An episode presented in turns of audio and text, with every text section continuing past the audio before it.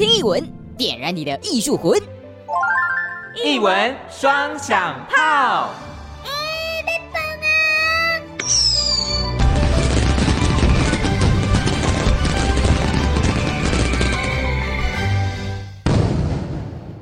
欢迎收听艺文双响炮，我是阿红，又来到了双响欧北共。今天很开心呢，双响炮啊受到了邀请去看一部纪录片的试片会，那片名叫做《南方即墨铁道》，是由金马导演肖菊珍导演啊所拍的关于火车的纪录片。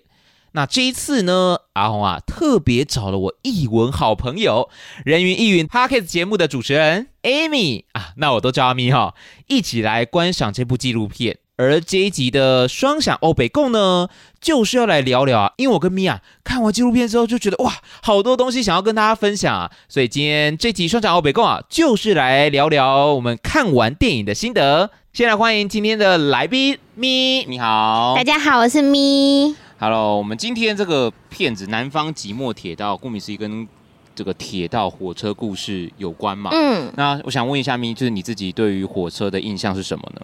我觉得长大之后，对于铁道比较多的印象是跟泰国有关系的。哦，因为出国的时候，蛮常会使用到火车这项交通工具嘛。对，因为泰国的火车真的好便宜哦。哦。我有一次就是搭了四个小时，然后到好像是华兴吧，就从曼谷搭到华兴，四个小时。对，我记得才不到二十块铢。超级便宜的泰铢这样算下来就一比一啊。啊，就二十块台币哦。对，但就是要搭很久，然后屁股很痛这样子。可是公车就要十五块钱。对 对对，因为泰国的火车，我不知道是全部都这样，但我搭到的那一些都是老式的火车，就有点像我们今天在纪录片里面看到的那种窗户还可以打开的，哦、风可以吹进来的那种。不像现在都是那种密不透风的，对对对，都躲在车厢里面，是你可以接触到外面的，感受到外面的温度。嗯，然后你会听到空隆空隆，请强请强，然后到了呃一些站的。停下来的时候呢，就会有一些小贩在月台那边吆喝着，在卖东西。我、哦、可以直接买啊。对，然后因为那个时间很短，所以你就是要必须赶快把钱给他，然后东西拿上来。然后也会有一些小贩是直接扛着像扁担一样的东西，然后他们那个扁担里面可能会有，比如说炸鸡啦、水果啊，或是饮料之类的，然后直接在车厢里面就可以跟他购买。哦，你好像都只记得吃的。哎，对。然后也是啊，大家对于火车的印象可能也很多。都会跟便当做连接。嗯，是的，就是因为铁道旅游嘛，嗯，中间总是车程一到两个多小时以上，总是会觉得肚子饿的时候。我妈非常爱吃铁道便当，真假？嗯，确实，它就是一个那种排骨，就算好像没有到真的很好吃，但你总觉得我每次上火车好像还是要吃一下，就是一个氛围啦。对对对对对。嗯，然后我还没有讲完，就是 在呃，如果有去过曼谷的人，应该都会有听过一个景点叫做美工铁道。哦，它的特色是什么呢？美工铁道它的特色呢，就是铁轨两旁是非常多的小摊贩。Uh huh. 然后呢，当火车要开进来的时候，你就可以看到那些小摊贩慢慢的，也没有慢慢的，快快的把他们的那些货物啊收进来，那些贩卖的东西都收起来，还有上面撑的那种大伞呢，都赶快收起来。哦，因为火车要通过了。没错，然后因为那个速度其实蛮慢的，然后就是被游客作为一个观光景点这样子。哦，这很像是那个。平息啊，大家在铁道上会拍照嘛？啊、火车来的时候就会噗噗噗，有点类似那个感觉。从铁道上赶快离开。对对对。哦，我蛮能够想象的。而且因为那种火车它并不是自动驾驶的，它是有司机员的。OK。所以就是比如说，呃，有些时候那个美工火车它要开出来的时候，那、嗯、有一些游客就会在火车头前面拍照，然后那个司机员就扒他。当然啦、啊，我都要来了，你还不赶快闪开？对，虽然它速度很慢，但其实还是有 危险性的。没错，我觉得蛮。蛮有特色的啦，嗯。嗯，那其实如果回到我们台湾自己生活当中的话，对于自己来说，火车的印象都跟日常生活中蛮大的连接。你有可能想到的是旅游，对，然后有可能像阿红自己本身的话，比较多都会连接到回家哦，或离开家里面，离开或回去，就是对我来讲，火车是一种。离别吗？就是当你坐上火车的，哭了，我要哭了，就是有种你好像要离开你熟悉之地，然后前往一个陌生的场域，要开始启动另外一个旅程的概念。嗯，对。然后或者是当你辛苦的结束你的工作之后，或辛苦的度过完这个学期，然后终于开始放假了，嗯、你搭上火车回到属于你最熟悉、最温暖的那个家，就是一种，我觉得那种心情有点难难以描述哎，就是我觉得火车很是一个很有温度的交通工具。那你在火车上面，你是会看风景还是会睡觉？看我累不累，蛮 蛮实际的嘛。对，累的话我就睡死了嘛。是啊，看有没有买到票嘛。哦，对不对？其实蛮多时候，对啊，有时候买不到票，尤其是我们廉价的时候买不到票，你可能就只能跟大家挤在这个车厢当中，然后就是你可能大包小包，你也可以看得到很多旅途的人，他们要回家的这种心境，其实都能够感同身受了。我跟你说，回到。你先讲，你先讲。我先说，我先说，因为你刚刚讲到站票这件事情，然后我就想到我大一的时候吧，哦、然后就是跟一群朋友，然后还有几个学长这样子，然后我们就是要一起去绿岛玩。哦。然后我们那时候是先从台北搭火车到台东去。对。然后那时候因为买不到票，所以我们就是搭那种隔夜的。就是我们好像可能十，我不知道十一二点搭的，然后到那边到台东的时候，可能就已经凌晨了。所以我们是在火车上面看着太阳升起来的，就我印象非常的深刻。天呐！然后而且我们是没有买到票的，所以我们列车 对，然后我们就是也没有坐在位置上，我们就站在那个通道，很累很累啊，红眼列车，然后我们就站在那个通道那边，跟我们的那个行李挤在一起。可是看到日出的那一刻，就会觉得说哇，好漂亮，这就是青春那种感觉。天啊！而且说到这个东部，我自己真的很喜欢。北部转到东部的这种，从山洞一出来就可以看到海，哦、对，那种感觉跟西部看到海是不太一样的。嗯、你也是一望无际的太平洋，然后再搭配上右手边是通常都是这个山壁嘛。对，其实整个景色真的是，我每次看我都会觉得很享受。嗯、所以就回到你刚刚那个话题的话，其实大部分时间我只会看着外面窗外的景色的，啊、因为。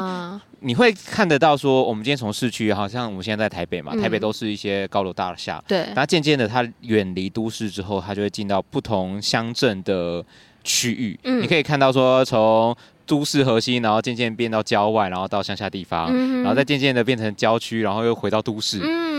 然后不同地区的外面的景色也不一样，像刚刚讲，东部可能是海啊、山啊，那像西部很明显，可能北部都很多是稻田，嗯然后南部也会有稻田，但接下来有些农作物会改变。哦，对不对？你看得出来哦，就你可以看得到那个种植方式不一样嘛，或者是你观察的好仔细哦，或者是你看像台南或者是高雄那边就会有余温啊，对，其实这些地景变化，你就可以感受到。不只是空间在改变，嗯嗯，你你确实是在做一个移动，嗯，那也有这些景色的改变的时候，会丰富你对于这个地方的认识吧。我觉得这个蛮蛮重要。那不只是地理上的课本，你跟你说哦，哪边盛产哪什么东西啊，或者是哪边的景色可能长什么样子，你实际看过的时候，你就能够理解哦，原来是这个样子。我觉得观察旅客也是一件很有趣的事情哦。像是什么呢？你说他的行李吗？还是说就是你可以看他说，哎。他跟我一样是观光客，或者说、oh. 啊，他们是家庭旅游，还是情侣出游，还是什么？或者是说他是当地人，他可能只是要去下一个站而已。有可能。对，那只是一个他接驳的工具，所以你可以看他，比如说带的行李，或者说看他在车上面的那个样态等等，你也可以去观察他到底是哪一种人，蛮有趣的。嗯其实我觉得火车上真的算是人生百态了，火车或车站一个缩影，因为很多人会进进出出。对对，对，尤其像北车，哇，嗯、北车好多人。北车是迷宫，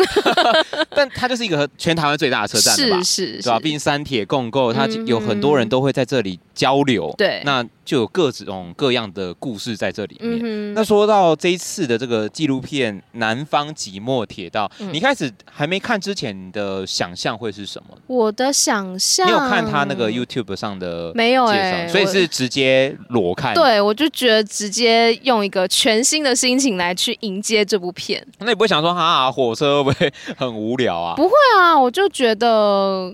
因为毕竟是台湾在地的故事，我也想要知道他是怎么样去拍，怎么样去记录关于台湾跟火车。因为我对于火车可能没有那么深刻的记忆，嗯、就比如说可能就出去玩的时候，对，对，就比较不会像，比如像阿红就是异乡游子的感觉，嗯、对啊，所以我就很想知道他会怎么样去说这个故事。嗯，因为他主要也是在讲台湾这个南回铁路电气化之前，最后保留这种。记忆吧。对，就大家对于铁道的记忆，在那些还没有电线杆的时代，嗯、他们是怎么把这道这个铁道贯通的？而且你知道，我看了这部片之后，我第一个就在想说，我有没有搭过这个路线呢、啊？其实我一直在思考，是我好像没有特别印象，就是你好像不会去印象说我现在搭到哪一段，我可能只是坐火车，但我不会特别去留意。嗯、我确定我有从台东搭到高雄那边去过，然后我不确定这是不是台东到高雄？对。然后，可是我不确定这是电气化之前还是之后的事情，那好像是二零一七还一八年的事情，所以我就不太确定。哦，我自己好像没有太大的印象，嗯，因为主要的活动区好像都在北部，对，比较少到南部，因为他自己在纪录片里面讲说，这一段确实是人比较少的，嗯，对。然后因为从屏东访寮嘛，一路到台东去，嗯，那实际上人口的都会区还是集中在中北部为主啦。我觉得这部片。我跟你想象的之后，对啊，一样吗？我觉得有很多的地方是我感受到铁路、铁道这件事情，它是被深深爱着的。哦，对，因为本来我想说片名就是有“寂寞”这两字嘛，然后一开始他其实也讲述了很多关于寂寞，比如说司机员他可能就是要一个人去上班，然后家中的这个老婆孩子啊等等，就是在在家里面等待，好像就没有。他就没有参与那个家庭生活，或者是说像那些维修员，他们是在夜深人静的时候，他们去修理那些车子等等的，那些好像都是大家看不到的一面。可是另外一方面，我又看到在纪录片里面有很多人，他是很真诚的，比如说包括这一些司机员、维修员，或者说当初的工人啊等等的，就每一个人他们都是很热爱他们的这一份。工作也好，或者说像有些铁道迷，他们是真的很热爱铁道、热爱火车，嗯，所以好像那个凝聚力会让大家愿意持续的去关注铁道，关注它的动向，然后持续的为它付出。我觉得这是让我蛮感动的地方。因为我看完整部电影之后，我自己内心其实。是我自己有小小的流下眼泪，这样 我不夸张。我是你没有流下物理的眼泪啊？没有，我是流下物理的眼泪啊。哦、有吗？是你没有 看到。你知道我感动的点是什么？我就像你刚刚讲的，你可以感受到大家是为了这件事情一起努力，嗯、或一起热爱这件事情。嗯、那我觉得这种这种大家一起很单纯的爱某件事，嗯，不论你是。在从事这份工作的，像司机员，嗯，或者是这个曾经为南回铁路所付出的这些工人们啊，设计师，嗯，甚至是最后要见证南回铁路最后一班车，要帮忙拍下来的铁路迷，嗯，他们不辞辛苦，然后可能要找一些秘境景点，才可以捕捉到最佳的那个画面，嗯。包含导演自己也是啊，对，就是他虽然可能跟铁道的关系不像大家那么密切，但他愿意去记录这个属于台湾最后的一块记忆。嗯，因为通车之后就没有这幅风景了。嗯，那大家一起共同的把这部电影完成的感觉，好热血哦！我就每次看到的时候，我就觉得很很感动，就是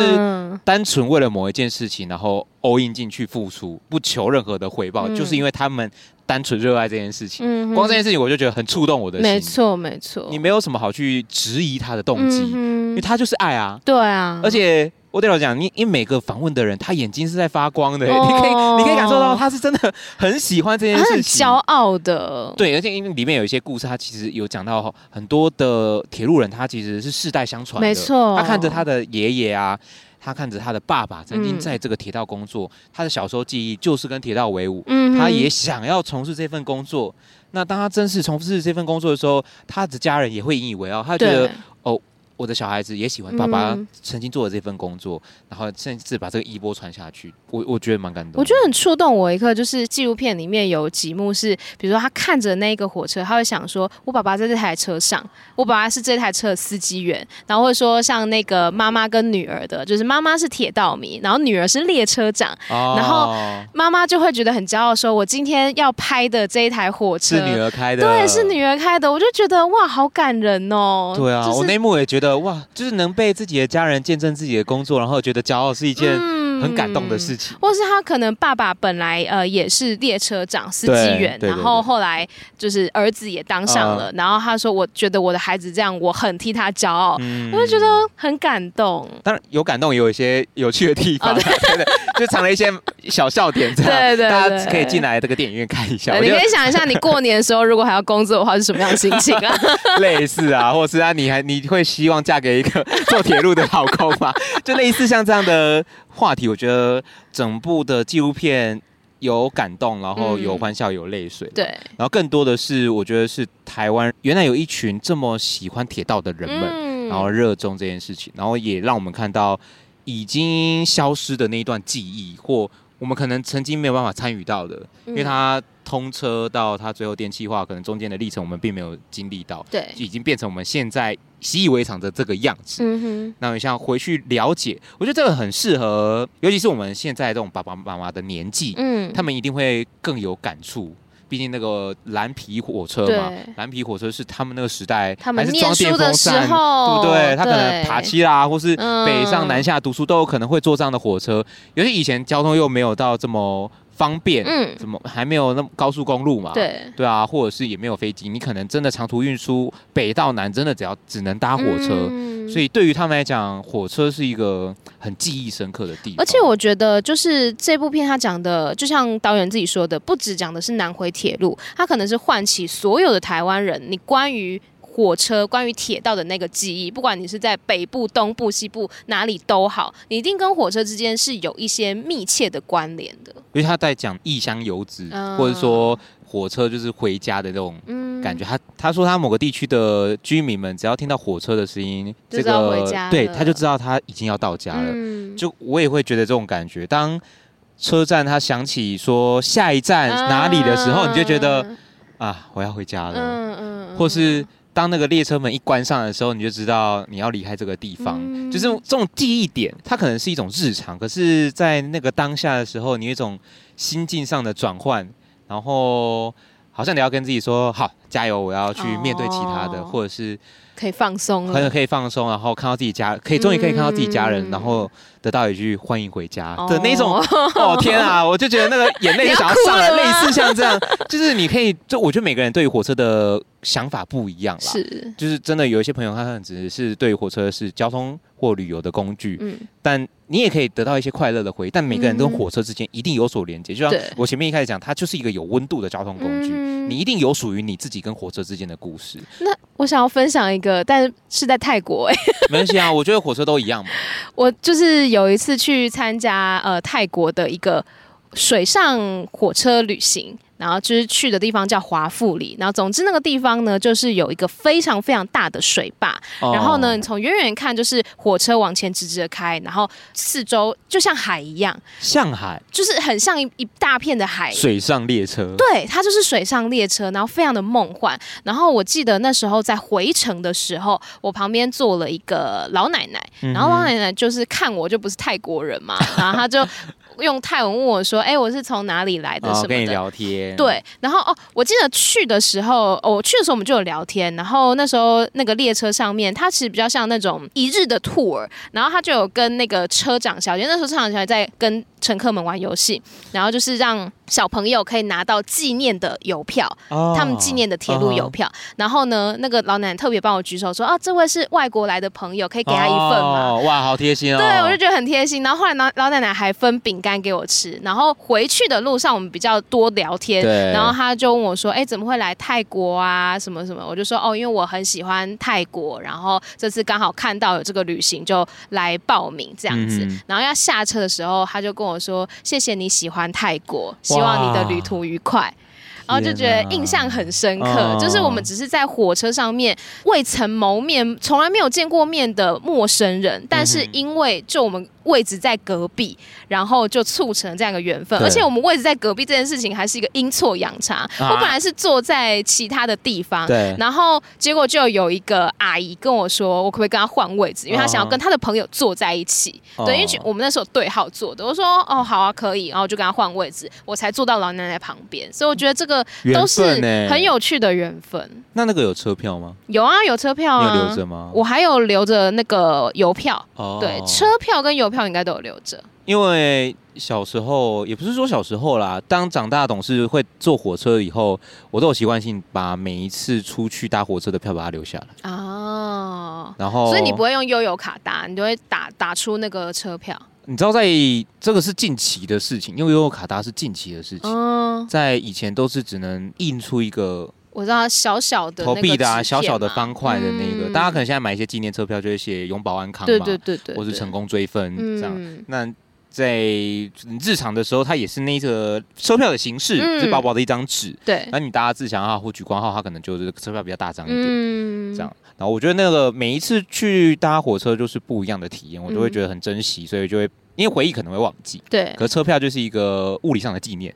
你看到这个，下次看到它，你就会想起来。对，你会想到那个日期在哪里？尤其是就像嘛，我要北返，嗯，哎，要回台北来工作，或是读书，或者是。难得廉价的回家车票，那些就是一个很值得的一个纪念车票。嗯、它可能对于其他人讲不是很 nobody 啊，就很一般。但在某些特定时间，你买的车票就很，我觉得算是很有意义吧。没错。嗯，当现在尤其又电子化了，嗯，尤其用现在 Apple，我自己已经很久没有拿到实体的车票了，哦、我就会会很怀念以前的那种车，因为其中今天有一幕还是。那个列车长他自己收集了一整本哦，对对对，纸本的车票，嗯，就是把他当时候去的每站，站对他都把它记录下来。我当时候就没有特别想到，我只有想到说，我去玩的时候有把它记录一下。嗯、可是时间过去就过去了，对，就像大家往往会觉得失去的东西是最美好的，嗯，就是因为你永远不会再拿到它了，所以它这段记忆才会。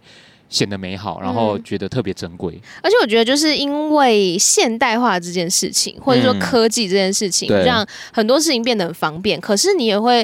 失去了很多的那种怀旧的感觉，或者是回忆。比如说，我们现在搭火车，我们可以直接拿悠游卡。嗯、那就像刚刚阿红讲的，你就不会有车票。嗯、那或者是说呢，像铁路电气化之后，它可能速度更快了，或者说更加方便了。但是那个看出去的风景就不一样了，你多了很多的电线杆。对啊，那差蛮多的。嗯，就你原本。一望无际的视野，中间就会变成很多电线杆，然后一直刷过去，刷过去，你就没办法很明朗或者是很清晰的看到眼前的那片风景，好像被什么挡住了。我觉得就是现代化这件事情是必要的嘛，但是我们还是要记得过去到底发生什么事情。所以我们现在知道了，我们看到了这部纪录片，代表说它成为一个被记录下来的历史，也希望有更多人可以跟我们一起来见证这段历史。所以刚刚提到的是阿红自己跟咪两个人对于铁道的故事、嗯，想法以及看完整部纪录片之后的一些心得回馈啦，就也推荐大家。我自己真的蛮推荐，如果你今天是一个铁道迷，嗯、或者是你从小跟铁道跟火车有很息息相关的生活。或者是你家本来就是铁道人哦，oh. 对不对？或你想要了解南回铁路的这一段历史，我觉得真的从一部纪录片，你可以很很完整的了解，从当初规划建制到中间，它到底孕育出哪些的故事，跟哪些的人有关系，嗯、幕前幕后，然后跟生活周遭，其实它就像一个生活圈的感觉。是是，嗯，那今天跟大家介绍南方即墨铁道，也希望借由这个缘分，让听到节目的你，如果你今天有兴趣或听到刚刚分享的故事，你觉得有所感动的话，可以去看看这个南方即墨铁道，找一属于你自己跟铁道之间的故事。然后呢，他们后面也会出一本书。嗯，对，就是关于这一本，就是跟这个纪录片呢是一体的啦。然后纪录片里面其实有提到一个很重要的图，然后在这本书里面也会有收录。然后包括说在纪录片当中有一些可能铁道迷他拍摄的画面啦，一些很珍贵的历史记录等等，在这本书当中呢也是同样会收录的。那因为片长其实。蛮久的，嗯，那还有很多东西其实没有办法收进去，也会浓缩在这个书里面，嗯，也希望有这个缘分可以访问到导演啦，对，这次是萧菊珍导演，是，再蹭一下，好啦，今天一文双响炮就到这里，我是阿红，我是咪，好的，我们下次有缘再见，拜拜，拜拜。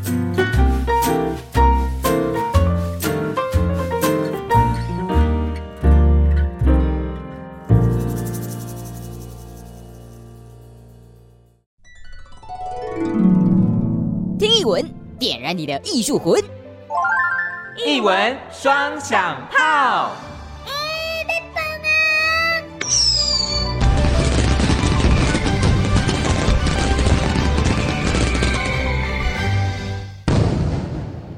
欢迎收听一文双响炮，我是阿红，又来到了双响欧北共。今天很开心呢，双响炮啊受到了邀请去看一部纪录片的试片会。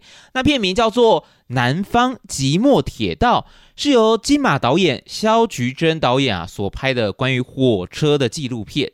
那这一次呢，阿红啊特别找了我译文好朋友人云亦云 Podcast 节目的主持人 Amy 啊，那我都叫阿咪哈，一起来观赏这部纪录片。而这一集的双响欧北共呢，就是要来聊聊啊，因为我跟咪啊看完纪录片之后就觉得哇，好多东西想要跟大家分享啊，所以今天这集双响欧北共啊，就是来聊聊我们看完电影的心得。先来欢迎今天的来宾咪，你好，大家好，我是咪。Hello，我们今天这个片子《南方寂寞铁道》，顾名思义跟。这个铁道火车故事有关嘛？嗯，那我想问一下咪，就是你自己对于火车的印象是什么呢？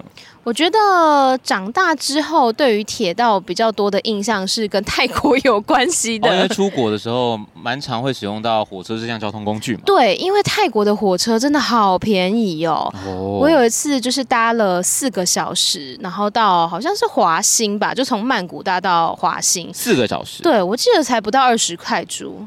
超级便宜的泰铢这样算下来就一比一啊。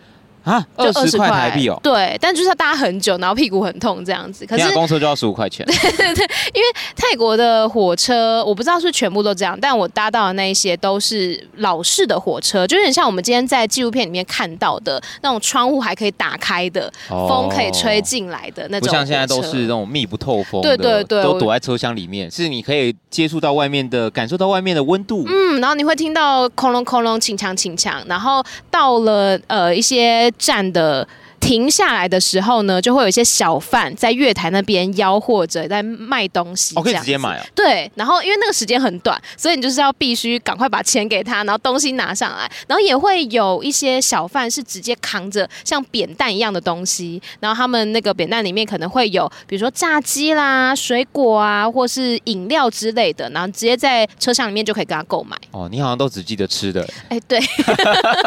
然后也是啊，大家对于火车的印象可能也很多。都会跟便当做连接。嗯，是的，就是因为铁道旅游嘛，嗯，中间总是车程一到两个多小时以上，总是会觉得肚子饿的时候。我妈非常爱吃铁道便当，真假？嗯，确实，它就是一个那种排骨，就算好像没有到真的很好吃，但你总觉得我每次上火车好像还是要吃一下，就是一个氛围啦。对对对对对。嗯，然后我还没有讲完，就是在呃，如果有去过曼谷的人，应该都会有听过一个景点叫做美工铁道。哦，它的特色是什么呢？美工铁道它的特色呢，就是铁轨两旁是非常多的小摊贩。Uh. 然后呢，当火车要开进来的时候，你就可以看到那些小摊贩慢慢的，也没有慢慢的，快快的把他们的那些货物啊收进来，那些贩卖的东西都收起来，还有上面撑的那种大伞呢，都赶快收起来。哦，因为火车要通过了。没错，然后因为那个速度其实蛮慢的，然后就是被游客作为一个观光景点这样子。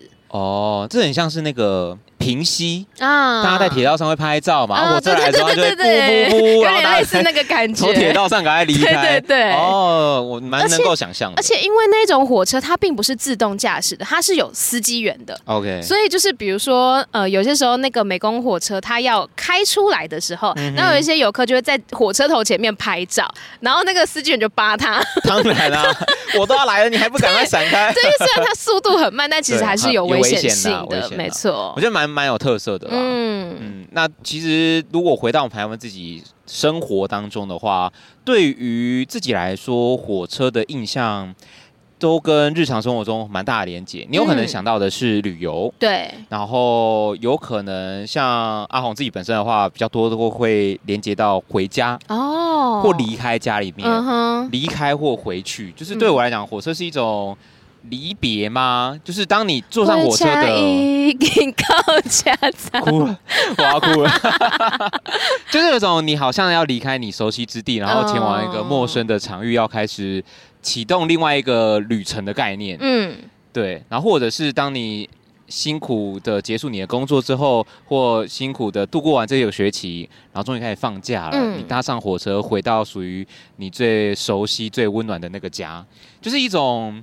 我觉得那种心情有点难难以描述，哎，就是我觉得火车很是一个很有温度的交通工具。那你在火车上面，你是会看风景还是会睡觉？看我累不累？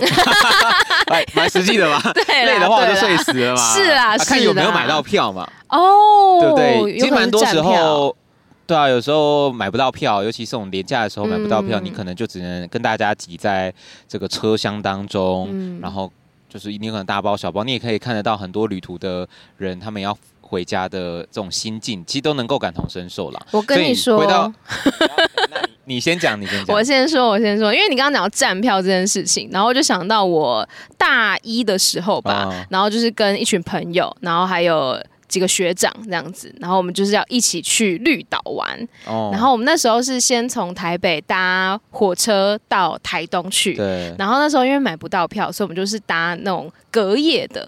就是我们好像可能十，我不知道十一二点搭的，然后到那边到台东的时候，可能就已经凌晨了。所以我们是在火车上面看着太阳升起来的，就我印象非常的深刻。天呐！然后而且我们是没有买到票的，所以我们列车 对，然后我们就是也没有坐在位置上，我们就站在那个通道，很累很累啊，红眼列车，然后我们就站在那个通道那边，跟我们的那个行李挤在一起。可是看到日出的那一刻，就会觉得说哇，好漂亮，这就是青春那种感觉。天啊！而且说到这个东部，我自己真的很喜欢。北部转到东部的这种，从山洞一出来就可以看到海，哦、对，那种感觉跟西部看到海是不太一样的。嗯、你也是一望无际的太平洋，然后再搭配上右手边是通常都是这个山壁嘛。对，其实整个景色真的是，我每次看我都会觉得很享受。嗯、所以就回到你刚刚那个话题的话，其实大部分时间我只会看着外面窗外的景色的，啊、因为。你会看得到说，我们今天从市区，好像我们现在在台北嘛，台北都是一些高楼大厦。对。然后渐渐的，它远离都市之后，它就会进到不同乡镇的区域。嗯。你可以看到说，从都市核心，然后渐渐变到郊外，然后到乡下地方，然后再渐渐的变成郊区，然后又回到都市。嗯。然后不同地区的外面的景色也不一样，像刚刚讲，东部可能是海啊、山啊，那像西部很明显，可能北部都很多是稻田，嗯然后南部也会有稻田，但接下来有些农作物会改变。哦。对不对？你看得出来哦。就你可以看得到那个种植方式不一样嘛，或者是你观察的好仔细哦。或者是你看，像台南或者是高雄那边就会有余温啊，对对对。其实这些地景变化，你就可以感受到。不只是空间在改变，嗯嗯，你你确实是在做一个移动，嗯，那也有这些景色的改变的时候，会丰富你对于这个地方的认识吧。我觉得这个蛮蛮重要。那不只是地理上的课本，你跟你说哦，哪边盛产哪什么东西啊，或者是哪边的景色可能长什么样子，你实际看过的时候，你就能够连接哦，原来是这个样子。我觉得观察旅客也是一件很有趣的事情哦。像是什么呢？你说他的行李吗？还是说就是你可以看他说，哎。他跟我一样是观光客，或者说、oh. 啊、他们是家庭旅游，还是情侣出游，还是什么？或者是说他是当地人，他可能只是要去下一个站而已。有可能。对，那只是一个他接驳的工具，所以你可以看他，比如说带的行李，或者说看他在车上面的那个样态等等，你也可以去观察他到底是哪一种人，蛮有趣的。嗯其实我觉得火车上真的算是人生百态了，火车或车站。一个缩影，因为很多人会进进出出，对，对对，尤其像北车，哇，嗯、北车好多人，北车是迷宫，但它就是一个全台湾最大的车站了吧，是是，对吧？毕竟三铁共构，它有很多人都会在这里交流，对、嗯，那就有各种各样的故事在这里面。嗯、那说到这一次的这个纪录片《南方寂寞铁道》，嗯、你开始还没看之前你的想象会是什么？我的想象，你有看他？那个 YouTube 上的没有哎，所以是直接裸看。对，我就觉得直接用一个全新的心情来去迎接这部片。那你不会想说，哈，火车会不会很无聊啊？不会啊，我就觉得。因为毕竟是台湾在地的故事，我也想要知道他是怎么样去拍，怎么样去记录关于台湾跟火车。因为我对于火车可能没有那么深刻的记忆，嗯、就比如说可能就出去玩的时候，对，对，就比较不会像，比如像阿红就是异乡游子的感觉，嗯、对啊，所以我就很想知道他会怎么样去说这个故事。嗯，因为他主要也是在讲台湾这个南回铁路、嗯、电气化之前，最后保留这种。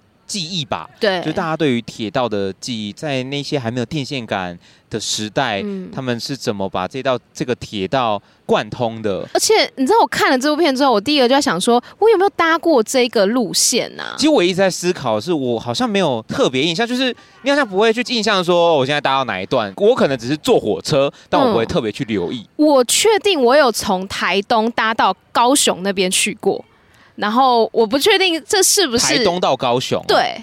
然后，可是我不确定这是电气化之前还是之后的事情，那好像是二零一七还一八年的事情，所以我就不太确定。哦，我自己好像没有太大的印象，嗯，因为主要的活动区好像都在北部，对，比较少到南部，因为他自己在纪录片里面讲说，这一段确实是人比较少的，嗯，对，然后因为从屏东访寮嘛，一路到台东去，嗯、那实际上人口的都会区还是集中在中北部为主啦。我觉得这部片我跟你想象的对啊一样吗？我觉得有很多的地方是我感受到铁路、铁道这件事情，它是被深深爱着的。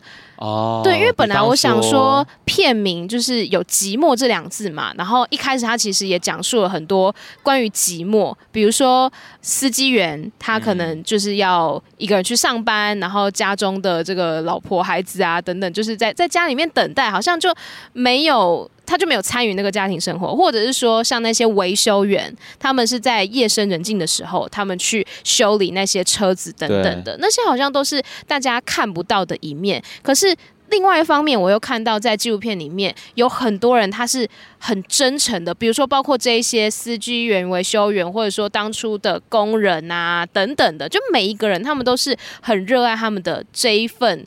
工作也好，或者说像有些铁道迷，他们是真的很热爱铁道、热爱火车，嗯、所以好像那个凝聚力会让大家愿意持续的去关注铁道，关注它的动向，然后持续的为它付出。我觉得这是让我蛮感动的地方。因为我看完整部电影之后，我自己内心其实。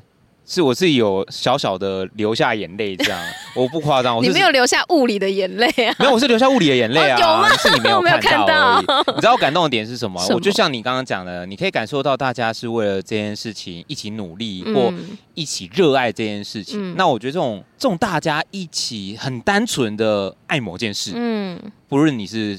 在从事这份工作的，像司机员，嗯，或者是这个曾经为南回铁路所付出的这些工人们啊，设计师，嗯，甚至是最后要见证南回铁路最后一班车，要帮忙拍下来的铁路迷，嗯，他们不辞辛苦，然后可能要找一些秘境景点，才可以捕捉到最佳的那个画面，嗯。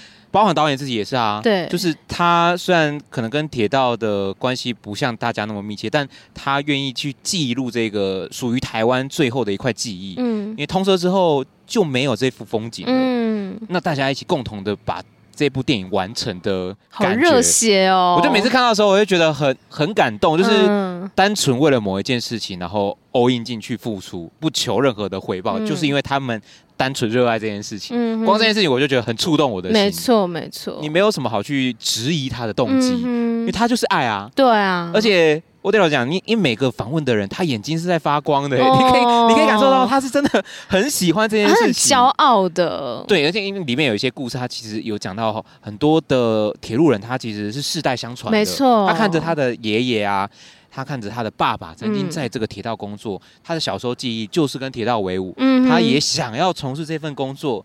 那当他真是从事这份工作的时候，他的家人也会引以为傲，他觉得哦。我的小孩子也喜欢爸爸曾经做的这份工作，嗯、然后甚至把这个衣钵传下去。我我觉得蛮感动。我觉得很触动我一刻，就是纪录片里面有几幕是，比如说他看着那个火车，他会想说：“我爸爸在这台车上，我爸爸是这台车的司机员。”然后会说像那个妈妈跟女儿的，就是妈妈是铁道迷，然后女儿是列车长，哦、然后妈妈就会觉得很骄傲，说：“我今天要拍的这一台火车是女儿开的，对，是女儿开的。”我就觉得哇，好感人哦。对啊，就是、我那一幕也觉得。哇，就是能被自己的家人见证自己的工作，然后觉得骄傲，是一件很感动的事情。或是他可能爸爸本来呃也是列车长、司机员，然后后来就是儿子也当上了，然后他说：“我觉得我的孩子这样，我很替他骄傲。”我就觉得很感动。当然有感动，也有一些有趣的地方，就藏了一些小笑点，这 样对对，大家可以进来这个电影院看一下。你可以想一下，你过年的时候如果还要工作的话，是什么样的心情啊？类似啊，或是啊，你还你会希望。嫁给一个做铁路的老公吗，就类似像这样的话题，我觉得整部的纪录片有感动，然后有欢笑，有泪水。对，然后更多的是，我觉得是台湾原来有一群这么喜欢铁道的人们，嗯、然后热衷这件事情，然后也让我们看到已经消失的那一段记忆，或我们可能曾经没有办法参与到的，因为它通车到它最后电气化，可能中间的历程我们并没有经历到，对，已经变成我们现在习以为常的这个样子。嗯哼，那你像回去了解，我觉得这个很适合，尤其是我们现在这种爸爸妈妈的年纪，嗯，他们一定会更有感触。毕竟那个蓝皮火车嘛，蓝皮火车是他们那个时代还是装电风扇，对不对？他可能爬七啦，或是北上南下读书都有可能会坐这样的火车。尤其以前交通又没有到这么方便，嗯，怎么还没有那么高速公路嘛？对对啊，或者是也没有飞机，你可能真的长途运输北到南，真的只要只能搭火车。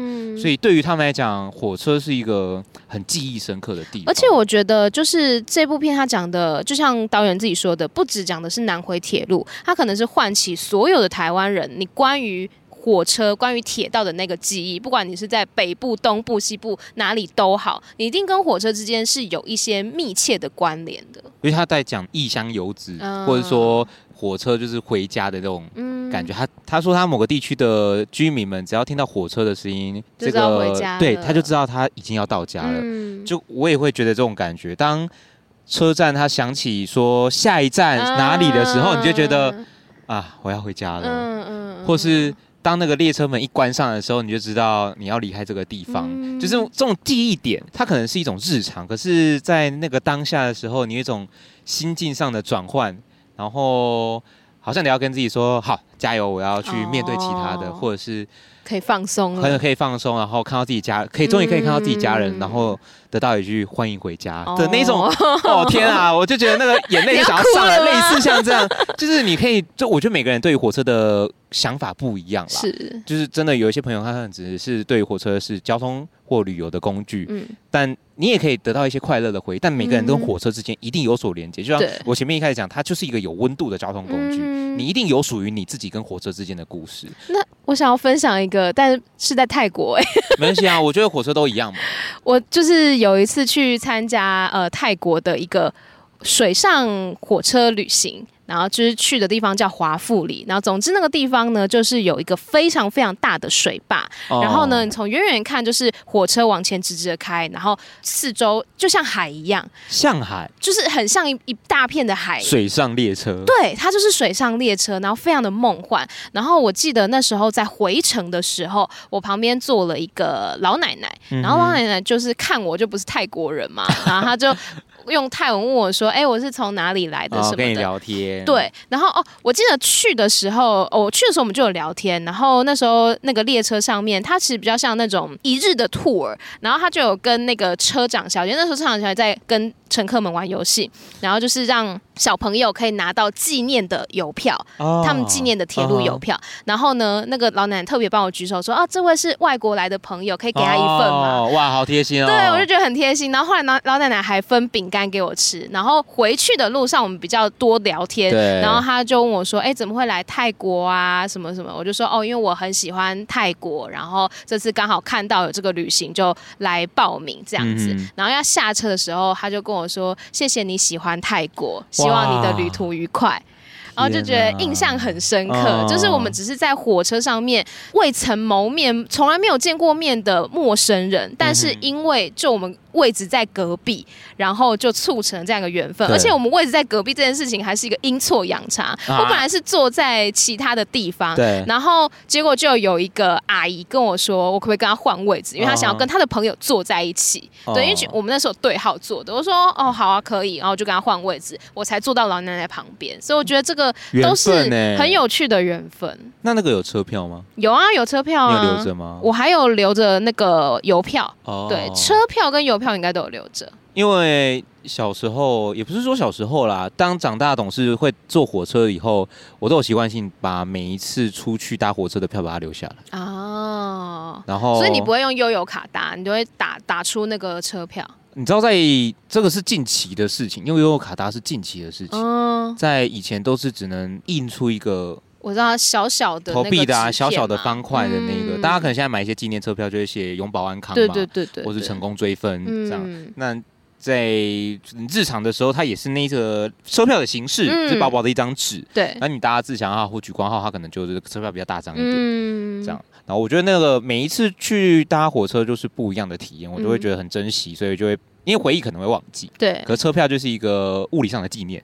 你看到这个，下次看到它，你就会想起来。对，你会想到那个日期在哪里？尤其是就像嘛，我要北返，嗯，哎，要回台北来工作，或是读书，或者是。难得廉价的回家车票，那些就是一个很值得的一个纪念车票。嗯、它可能对于其他人讲不是很 nobody 啊，就很一般。但在某些特定时间，你买的车票就很，我觉得算是很有意义吧。没错。嗯，当现在尤其又电子化了，嗯，尤其用现在 Apple，我自己已经很久没有拿到实体的车票了，哦、我就会会很怀念以前的那种车，因为其中今天有一幕还是。那个列车长他自己收集了一整本哦，对对对，纸本的车票，嗯，就是把他当时候去的每站，站，对他都把它记录下来。我当时候就没有特别想到，我只有想到说，我去玩的时候有把它记录一下。嗯、可是时间过去就过去了，对，就像大家往往会觉得失去的东西是最美好的，嗯，就是因为你永远不会再拿到它了，所以他这段记忆才会。显得美好，然后觉得特别珍贵。嗯。而且我觉得，就是因为现代化这件事情，或者说科技这件事情，嗯、让很多事情变得很方便。可是你也会失去了很多的那种怀旧的感觉，或者是回忆。比如说，我们现在搭火车，我们可以直接拿悠游卡。嗯、那就像刚刚阿红讲的，你就不会有车票。嗯、那或者是说呢，像。铁路电气化之后，它可能速度更快了，或者说更加方便了，但是那个看出去的风景就不一样了。你多了很多的电线杆。对啊，那差蛮多的。嗯，就你原本一望无际的视野，中间就会变成很多电线杆，然后一直刷过去，刷过去，你就没办法很明朗或者是很清晰的看到眼前的那片风景，好像被什么挡住了。我觉得就是现代化这件事情是必要的嘛，但是。我们还是要记得过去到底发生什么事情，所以我们现在知道了，我们看到了这部纪录片，代表说它成为一个被记录下来的历史，也希望有更多人可以跟我们一起来见证这段历史。所以刚刚提到的是阿红自己跟咪两个人对于铁道的故事、嗯，想法以及看完整部纪录片之后的一些心得回馈啦，就也推荐大家，我自己真的蛮推荐。如果你今天是一个铁道迷，嗯或者是你从小跟铁道、跟火车有很息息相关的生活，或者是你家本来就是铁道人哦，对不对？或你想要了解南回铁路的这一段历史，我觉得真的从一部纪录片，你可以很很完整的了解，从当初规划建制到中间，它到底孕育出哪些的故事，跟哪些的人有关系，嗯、幕前幕后，然后跟生活周遭，其实它就像一个生活圈的感觉。是是，嗯，那今天跟大家介绍南方即墨铁道，也希望借由这个缘分，让听到节目的你，如果你今天有兴趣或听到刚刚分享的故事，你觉得有所感动的话，可以去看看这个南方即墨铁道，找一属于你自己跟铁道之间的故事。然后呢，他们后面也会出一本书。嗯，对，就是关于这一本，就是跟这个纪录片呢是一体的啦。然后纪录片里面其实有提到一个很重要的图，然后在这本书里面也会有收录。然后包括说在纪录片当中有一些可能铁道迷他拍摄的画面啦，一些很珍贵的历史记录等等，在这本书当中呢也是同样会收录的。那因为片长其实。